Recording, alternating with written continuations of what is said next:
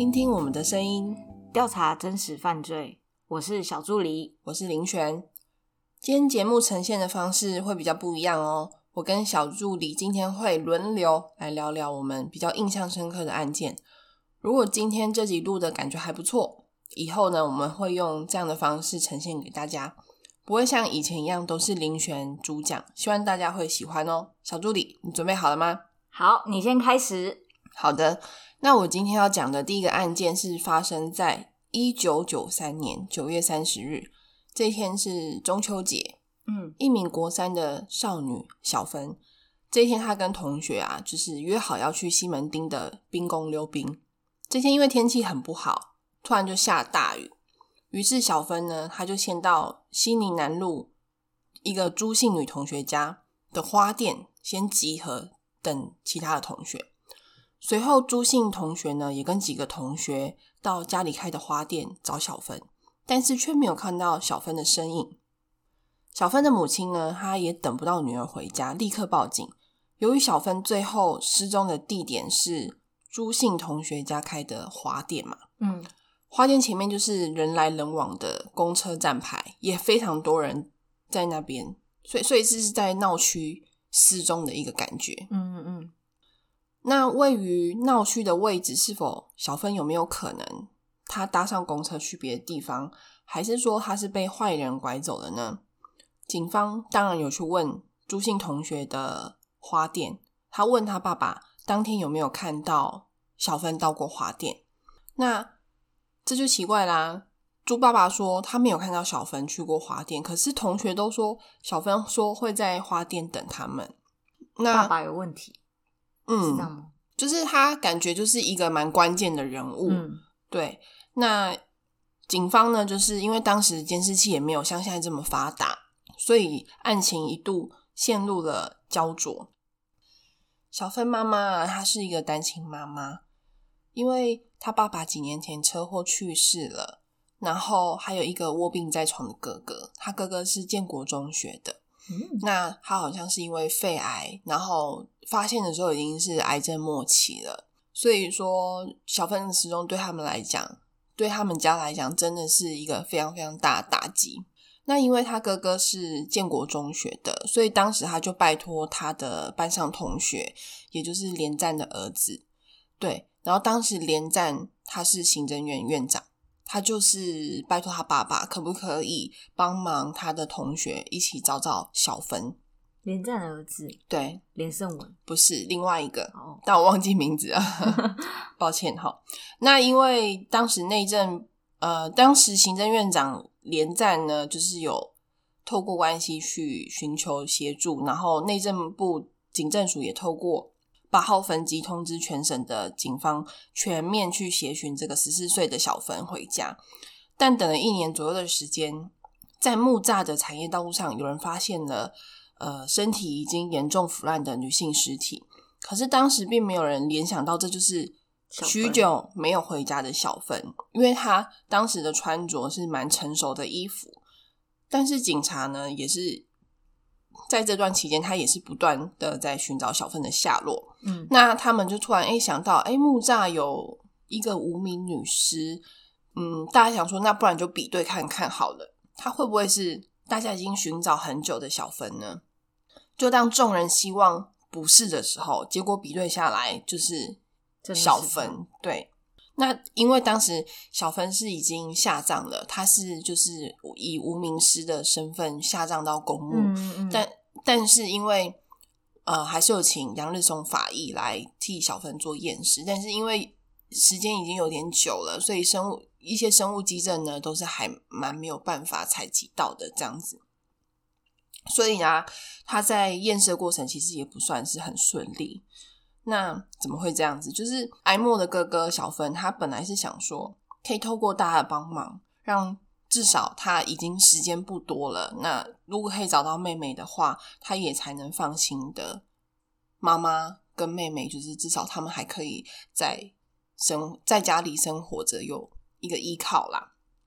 可是没有想到说小芬会以这样的方式回家，所以啊，这个案件呢一度又回到了原点，回到当时的那个花店。当时同学的爸爸，也就是花店老板，他其实设有重嫌。大家其实前面一听就觉得他应该就是一个很关键的一个人物。而且他一开始哦，他听到小芬啊失踪的时候，警方有一定有去问他嘛，他连惊讶都没有，就说我没看到这样子。这一点其实早就让警方怀疑了，也一直针对朱南呢展开调查。朱南就是这个花店老板嘛。呃，所以他们警方有去采集朱南的车子上，看有没有一些重要的线索。有发现朱南的车上啊，有一些那个玻璃碎片。那经过比对之后，发现这个跟小芬手上的那个手表的镜片啊，破碎的那个镜片是吻合的，所以警方就信心大增啊。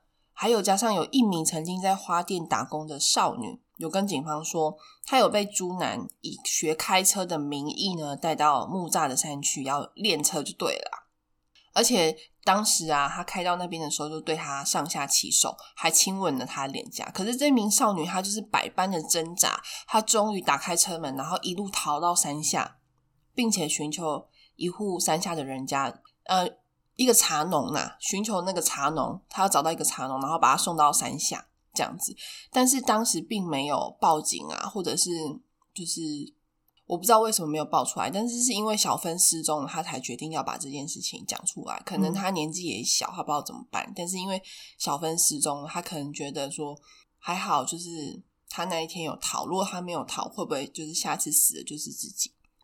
那警察当然就是有去问朱楠嘛，花店老板就说没有啊，没有这件事情，他只是亲了他的脸颊，并没有猥亵他。啊，这不就是猥亵吗？对啊，对啊，就是硬，他就是要掰就对了啦，他就是要硬凹啊。但是因为真的都还没有直接证据说，哎，他有杀死小芬，就是没有直接证据。然后还有一名拿计程车司机，他是主动向警方，就是因为这个案子闹，当时闹得很大，他有主动向警方就是举报说，他那一天有看到一个男子开车到木栅的那个产业道路上面。然后有看到呃一个女生，她就躺在副驾驶座。那因为那边算是人也蛮稀少的一个地段，然后他想说，哎，会不会是情侣就是在那边约会啊之类的吧？然后他就看到那个女生，就是好像有点在哭。就是旁边那个女生有点在哭，然后好像也说说都是你害的或什么的这样子。然后司机先生想说还要上前去关心一下，想说哎是发生什么状况。然后旁边那个女生看起来好像年纪就是蛮小的，就是国中生嘛，那就有点符合就是小芬的那个当时的年纪。然后再来就是说他旁边那个男生就是驾驶，他是高高瘦瘦的，也是蛮符合那个朱姓老板。花店老板的那个就是长相特征这样子，所以警方一听到这个计程车司机的一个举报的话，他就想说：“哎，那这个案子又更进一步了。”你知道，非常就是检察官那边他是非常有信心说可以把朱南就是逮捕到案的。于是呢，那个司机大哥他不是上前去看一下，就是到底发生什么事情嘛？嗯，然后走过去哦，朱南发现他，朱南就说。看什么看？然后就立刻把车开走了。这时候司机大哥就想说，他要追那台车，你知道，想说就是到底很有正义感呢。对，他就想说要去追那台车，结果跟丢了。那这件事情就埋在他心中，这样子，直到小芬失踪的案子就是一爆出来，一上报之后，他才发现，哎，他那天看到的或许就是小芬跟就是朱南，会不会？那呃，因为。警方呢，他其实就是认为朱南设有重嫌，当时呢，就是有带朱南到小芬的木栅那个产业道路上面，然后想要就是突破他的心防，想说到现场，因为有一些杀人犯他是到现场，可能因为害怕害怕啊，因为台湾人嘛就敬鬼神嘛，想说会不会可以突破他的心防，让他自己害怕，然后就说他是杀人凶手。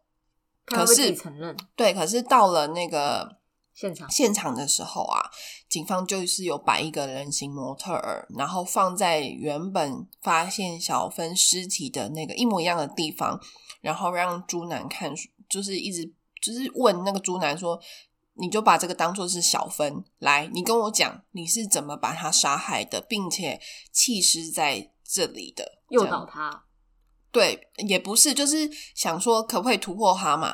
那朱楠呢，他非常非常难突破，他就说：“对啊，小芬，你赶快跟警察说你到底是怎么死的。”对，就是不要再冤枉我。就是他一直否认说是他杀的，就对，而且他也完全没有害怕的感觉。结果据说啦，据说当时那个人形模特就是突突然就是断成两半，对，但他也没有被吓到，他还是坚持自己不是凶手。然后他就是后面警方在就是侦讯他的时候，他也有跟警方讲说：“哎，你有什么证据你就拿出来啊。”他就是看。警方有多少证据？他在讲多少话？对，那警方其实他检察官他非常有把握，可以就是判判刑，对朱南就是判刑，而且他是想要判唯一死刑。那朱南到底是不是凶手？我想大家心里应该都有一个底。但等到案件呢上到台北地方法院，证据不足的问题呢就被。检察官一一的被法官啊一一的推翻，还有就是当时的建车司机啊，他其实有去测谎，并没有通过，这是最关键的一件事情。什么意思？计程车司机没测谎没有通过，就是他的那个，就是他不是有去举报说他有看到嘛？可是他讲的内容是证实他讲的是没有说谎，是说谎的啊。所以这个证据可能就就是可信可可信度可能就变成不是很高。但是你知道，在上法院去做审判前，其实朱楠呢，他有打电话，有一次他有打电话给警察，他跟警察说：“那个呃，我想要谈认罪协商，感觉就快逮逮到他了，对不对？”他跟警察说：“我想要谈认罪协商，但是我有条件哦，我的条件是第一个，我不想要讲我的犯罪动机。”我也不想要讲，就是犯案的所有的过程，然后再来就是不能判处我唯一死刑，对，然后检察官当然不愿意啊，因为他觉得一定可以，就是一定就是他了啦，就觉得说虽然说他都没有那些直接证据，但是他觉得检察官觉得说一定可以逮到他就对，但是为什么计程车司机要说谎？比较执着于计程车司机，因为他或许测谎也不是百分之百标准的一件事情，有可能他当时的心理状态是说，我很想要替这个这个小女生，然后做，她可能因为紧张或什么的，所以这个测谎不一定是准的，也不一定说她说的是真的，这就是没有那个答案。嗯，对，但是就是没有直接证据，所以到后面呢，上地方法院，因为检察官也拒绝他，就是认罪协商。那朱南这边就是就没有谈成嘛，然后所以他就是上到法院的时候，台北地方法院以证据不足的一个问题呢，就让他无罪释放了。所以朱南被判无罪嘛。小芬的哥哥在临终前呢，也没有等到妹妹沉冤得雪的那一天到来。但是因为法律是讲求证据的嘛，这个我其实能够理解，毕竟冤狱不是没有发生过，而且还蛮多的。但他如果不是凶手啊，为什么他前面要提认罪协商呢？这一点我是觉得蛮问号的啦，就是差一点有没有？这个案件就是差一点，所以我印象很深刻。获判无罪的朱楠那一天呢，他被记者捕捉到他向镜头比耶哦，比耶的那个姿势哦。他如果真的是凶手的话，如果啦哈，真的是没有天理。那他如果不是凶手？他的那个心理素质也是蛮强大的。一般人如果发生这种冤枉的情况的话，如果是我们早就吓到尿裤子，或是大哭了吧，对不对？然后还有可能这么嚣张，还在毕业的，这一点我也是觉得蛮让人家怀疑的啦。有人说啊，法律并不能够完全伸张正义，只能够给出一个结果。我想这是大家最讨厌的那种结果，就是没有找到凶手啊。真的杀害小芬的凶手是否能够受到良心的谴责呢？其实，在这个案子我是没有把握啊。嗯，有没有很悲伤的一个案子？真的，所以最后就是就有一点悬案的感觉。对啊，就是有一点悬案的感觉。其实今天放这个来讲话，就是因为他一直都没有抓到凶手，所以前面我也没有提过这个案子。但是他一直放在我心里面，就是觉得说啊，会不会有一天就可以抓到这样子？嗯。而且还算近，其实还是有可能。对啊，我是觉得说，现在科技那么进步，一定是有它的难度。一定就是有它的难度啊，因为当时是一九九几年嘛，所以可能有一些证据啊，说不定早就没有办法像现在，就是可以可以采集到那么多。不要放弃，之前我们不是报那个四十几年后来才找到凶手，哪一个啊？嗯，美国一个也是退休警察还是什么的，你是说荆州杀手哦？好像在 垃圾场旁边找到凶手，垃圾场旁边找到他去倒垃圾啊，警警察在他的垃圾找到 DNA，然后抓到他。哦，你是忘记忘记了，讲太多个了，哎呀，爆掉，讲太多个，那要不要穿插换你一下，然后再换我？好，那再来换我讲我印象深刻的两个，先讲一个哈，一个外国的案件，我觉得你一定也知道。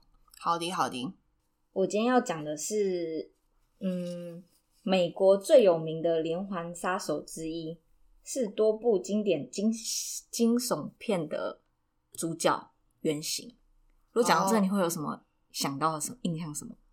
呃，我觉得他在我心目中，我觉得他是泰德邦迪哦，杀手界的艺术师、艺术家，杀手界的艺术家，泰德邦迪啊，是吗？不是哦。不是哦，嗯，那我继续讲哦，你再来想想看。好，虽然他比起其他连环杀手，但他犯下的确认身份的两起谋杀其实算少，嗯，但是却在震惊整个世界，你说他只有抓到两起谋杀案吗？算是哦，好，他是艾德盖恩，知道吗？艾德盖恩，嗯，他的惊嗯翻拍的惊悚片大概有《沉默的羔羊》，还有《德州电锯杀人狂》《惊魂记》《人皮杀手》点点点之类的多部电影。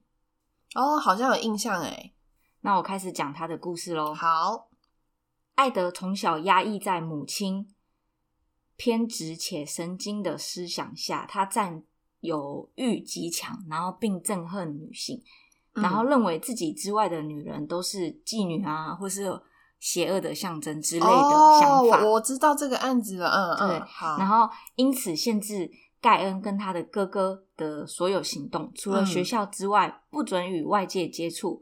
两人从小几乎没有什么朋友，嗯，失去社社交生活。没有社交能力就对了，对对对，嗯人生中接触过的女性大概就只有母亲了吧？这也是为何爱德到死之前都还是处男之类的。嗯嗯，好，在爱德的心中，母亲一直是一个很崇高的地位。嗯父母跟哥哥接连去世之后，妈妈最后在一九四五年也因为生病去世了。嗯，然后三十那时候，当时三十九岁的艾德哭到不能自己，他失去失去所有的亲人，甚至连一个认识的人都没有。在这种被抛弃下的心理啊，嗯他决定将母亲带给他的性格转换成具体的变态行为。而事情是怎么曝光的？是在一九五七年的十一月，警方开始调查一个杂货店店主失踪一案。他们发现店内最后一笔消费是盖恩，所以开始怀疑盖恩跟尸体是有相关的。于是警方就去他的家查看。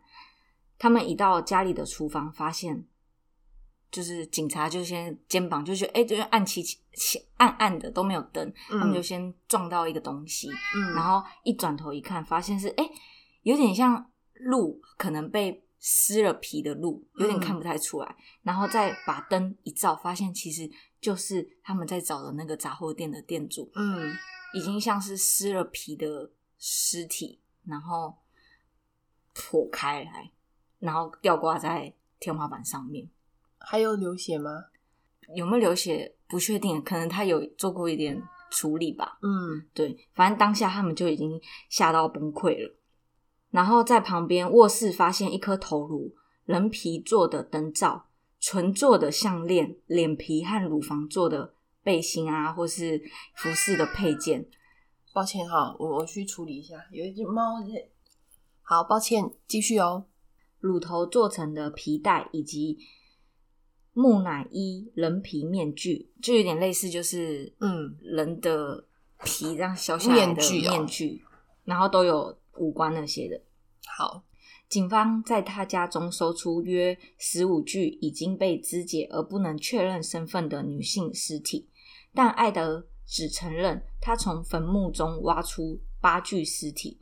在询问下，艾德很大方的承认说，曾经挖过墓，并将一个刚下呃刚葬不久的中年女性尸体带回家，并砍掉脑袋啊、挖空内脏啊的尸体，再吊挂在天花板上。他这种具体的变态行为，他就有点想象，就是把母亲的尸体留下，就是想象她从未死去。然后每到深夜，他就会穿上这些史诗的皮衣，走来走去，挂念他最爱的母亲。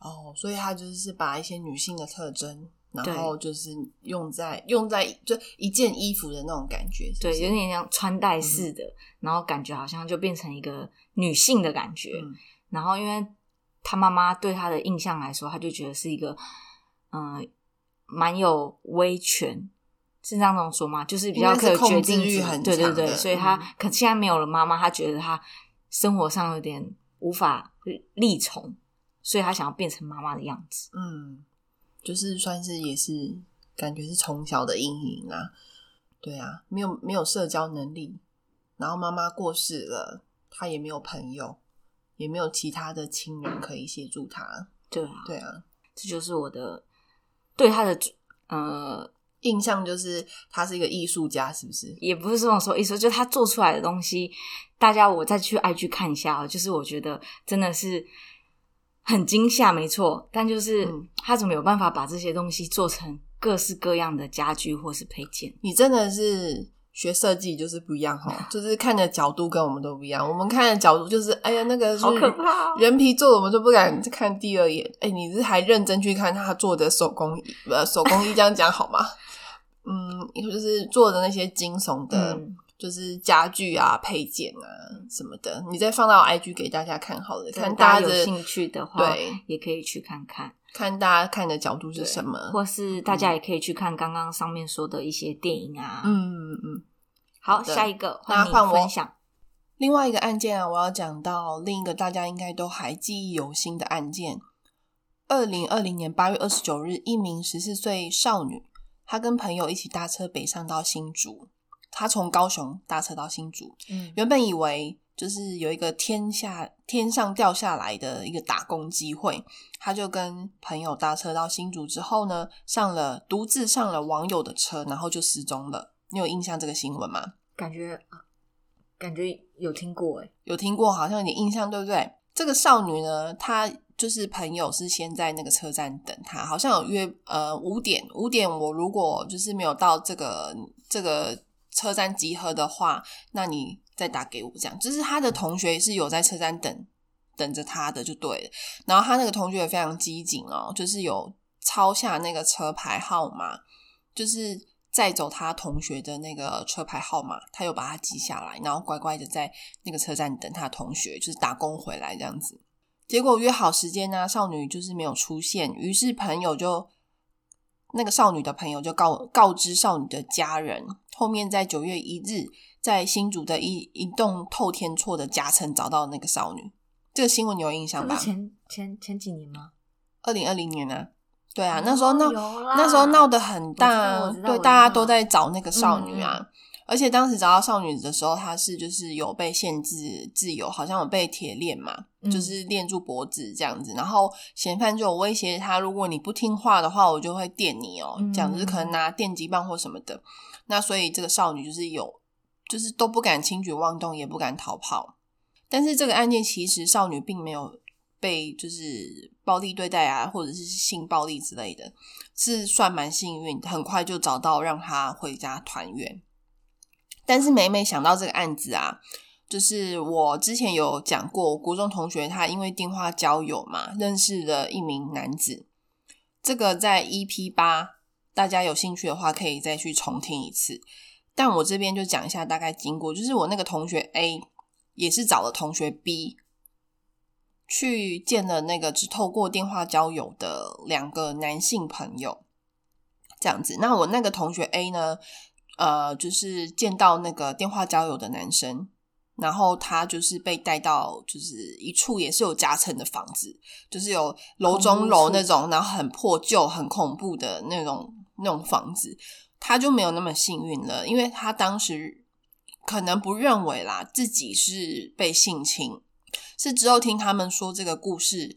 然后有联络上那个 A 同学，他说其实他身上经历的这件事情啊，对他影响很大。我觉得就是有一点权势性侵的状态，因为当时啊，他还是我那个同学 A，他是未成年，对方是成年男子嘛，嗯，加上他也没有办法就是脱困，他或许对就只能默默承受，就是自己做出了这个错误的选择，自己要去找就是这个网友的嘛。那前阵子呢，有联络同学 A，他说因为那个高雄少女啊到新竹被网友囚禁的事件呢，他又唤起了他年少无知见陌生网友的一个阴影。其实我当时啊跟他讲电话的时候，虽然是他跟我还是笑笑的，可以说哎还好我没有被杀这样子，就是就就是有一点全是性侵啦，嗯，可能是。他说他也当下也不敢反抗，所以我才能够平安的回家。其实我听到他就是越是云淡风轻的讲述自己经历的一些过往，我就觉得他其实还是一直努力的治愈他的，算是有一点创伤啦，应该算是嗯少女时期经历的一个创伤。我也一直告诉他，其实错的真的不是你，不要自责自己的年少无知啦，因为他一直觉得说是他自己。自己送上门的，对，该被检讨的是不懂尊重、想要诠释性侵的人渣，好吗？如果这集你有听到，你要知道错的人真的不是你，你很好。然后那天他就看到那个新闻打给我嘛，然后我们讲着讲着，他就是就有点想哭啦。我就觉得他可能又想起了当年的创伤，而且这个创伤说实在的，他说他长大。之后呢，他就是变得不太相信异性，总觉得异性靠近他都是有有所目的的啦。嗯，他也就是曾经就是男友也是一个换一个啊，但是后面发现最终他要惩罚的其实不是男生，是他自己。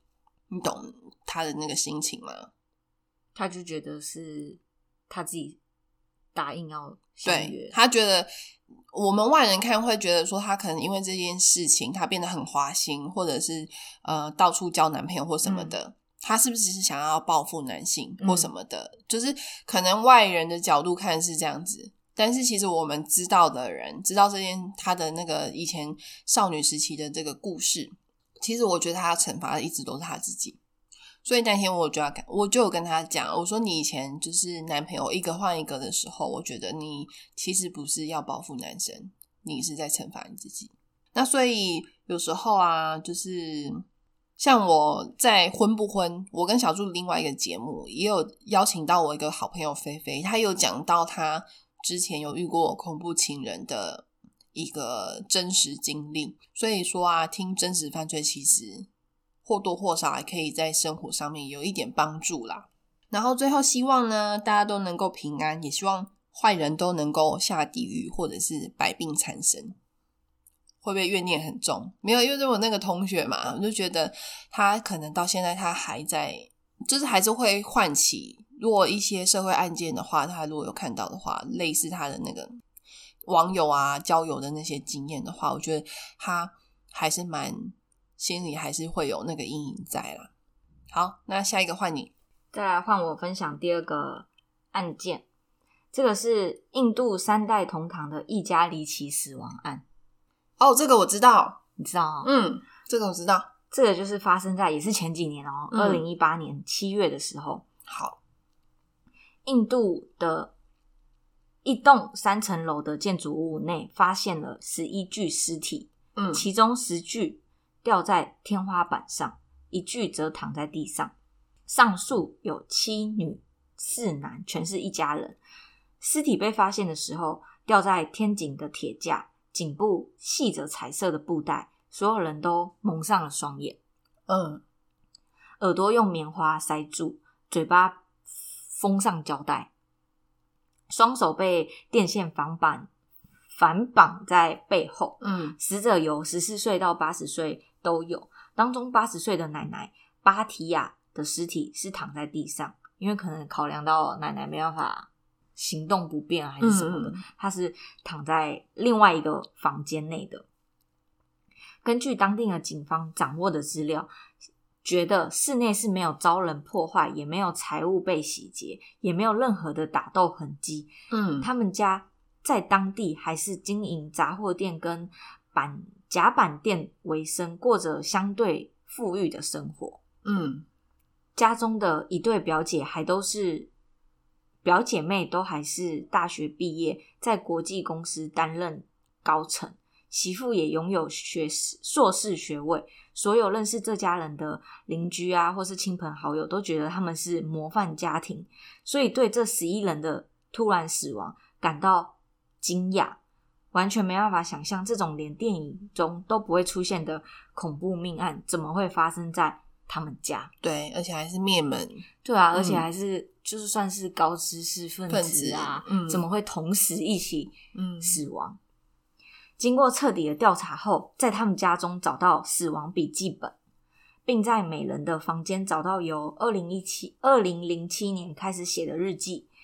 犯罪现场跟日记的最后一页都吻合，十一人均写下整个过程。嗯上面的内容写，他们死前需要连续七天举行榕树仪式，榕树就是树木的那个榕树，嗯。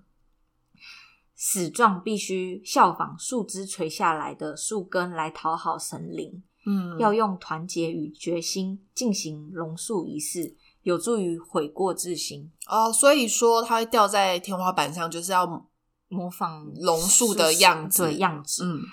里面透露出主使者的应该是巴提亚一家最小的儿子，四十五岁的拉里特。他好几年前因一场事故导致无法发声说话，嗯，突然有一天他突然可以讲话了，然后还声称他自己可以听到已故父亲的声音，也就是巴提亚的老公吧，就是他的爸爸。嗯了解，并获得他的指导，都跟他已故父亲的造访有关。然而，巴提亚一家都很迷信，因为嗯印度本身就比较父权家庭嘛。对，也经过几次拉里特说的方式，都让他们家人有赚钱，所以他们全家又更相信拉里特讲的可以听到爸爸的声音，对对对对，嗯于是他们家都对他深信不疑。因此，嗯拉里特说，他从已故父亲得知世界末日即将来临，只有执行某种仪式才能逃过死劫。他们自自然就没有怀疑他，嗯所以就开始准备这一场仪式，最终导致这十一人的死亡。但其实啊，这家人他们并没有打算要自杀，他们只是在仪式的过程中出了意外。哦，他本来只是想要就是模仿榕树，然后可能只是想要就是让他们家更好，嗯或是之类的。做个仪式而已啦，就想不到就真的，对，嗯之所以会这样说，是因为他们警方还在看到他们家中手机都还是有在充电，嗯然后厨房里还有隔天要准备的菜，这些迹象哦都显示他们根本就还是在为接下来日子对，生活，而且他们其中一个姐姐其实也才几天前才刚订婚而已，哦。所以他们根本就没有觉得他们是会死亡哎、的。可是我觉得会不会是那个弟弟啊？他其实拉里特，对，会不会是他的计谋？他就是其实他是想要大家死，然后骗大家，我觉得也也有可能，会不会啊？？哎、因为掉在天花板，可是他们家又过得好好的，为什么他要骗大家死、欸？因为他说不定出了一场车祸，可能撞到脑袋还是什么，然后有就是可能有点精神对，可能他他可能有一点精神有点状况，只是说大家都觉得他不是身心有状况，他可能是真的可以通灵或什么的，所以他对他也有深信不疑。这个可能好，这是我自己随便猜测啦。也有这个好继续。我觉得最恐怖的是这里面充满十一的秘密，因为他们家嗯本身不就十一个人吗？对，然后爸爸死亡也是十一年前，然后再来是他们家不是三层楼吗？他们嗯家的屋外墙壁就是外面的表面，嗯墙上有十一个水管，然后分布在不同的位置哦。然后大概有七个弯管跟七个直管，这代表什么？他们是七女四男，七，你刚才说七个，七个弯的水管，对然后跟四个直的水管，然后是哦粘在那个从屋内连通到外面的水管。这会不会硬要扯？可是，可是真的，我觉得很可怕，它的位置还跟上吊的哦，真的体位置几你说乎雷同。很像，分布的位置很像。哇，这个真的我没有办法解释、是啊，欸我就只嗯看到这，所以就让我非常印象深刻，觉得嗯，这应该还是有很多不能说的，你说灵异的那种是事灵异吗？不件是，就是还是他们的想法啊，当初是怎么规划的？不知道哎、这就有一点邪教仪式了，你懂吗？一点，嗯对，啊，就是他们自己算是这种算是邪教吗？还是不算啊？也我也不知道哎、自己居家型的吗？就是自己家里面他说，因为要透过某个仪式，然后让家里更好。透过一个仪式，那种算邪教吗？还是对他们来说，其实是算一个祷告，会吗？祷祷告也不用吊起来吧？还要绑起来什么的，就是真的超真的吓死我超乎我们的想象、欸。对啊对啊，嗯，而且就是他们每个人都是自己自己这样子。自愿对啊，他们前一天晚上，他们警察方还有看到监视器，户外邻居的监视器，嗯都发现他们去买椅子，就是嗯小板凳，要踩在上面的小板凳，嗯都是他们家人自己亲自去买。然后嗯还有就是挂在上面的绳子啊，也是他们家自己杂货店里面卖的线，哦，所以都是其实都是他们自己准备的。没有外力介入啦。对对对对，对，啊，嗯，这就是我分享的这两个案件啦。好啊。那你这一次自己准备两个案件打稿如何？觉得还顺利吗好辛苦哦。其实我现在就是把一部分的工作就是丢给小助理，就变成说之后啦，我们身边调查就是会就是聊个案件吧，就是算是换一个方式，我们两个轮流讲，因为我们还有另外一个婚不婚的一个另外一个 podcast，那个是比较是闲聊类的，对啊，比较拉低赛啊对啊，讲讲干话什么的。如果大家想要轻松听的话，就是听完生命调查，如果觉得说，哎呀，好像有点沉重吼，你想要去转换一下心情，也欢迎你们到我们另外一个婚不婚的节目去听一下。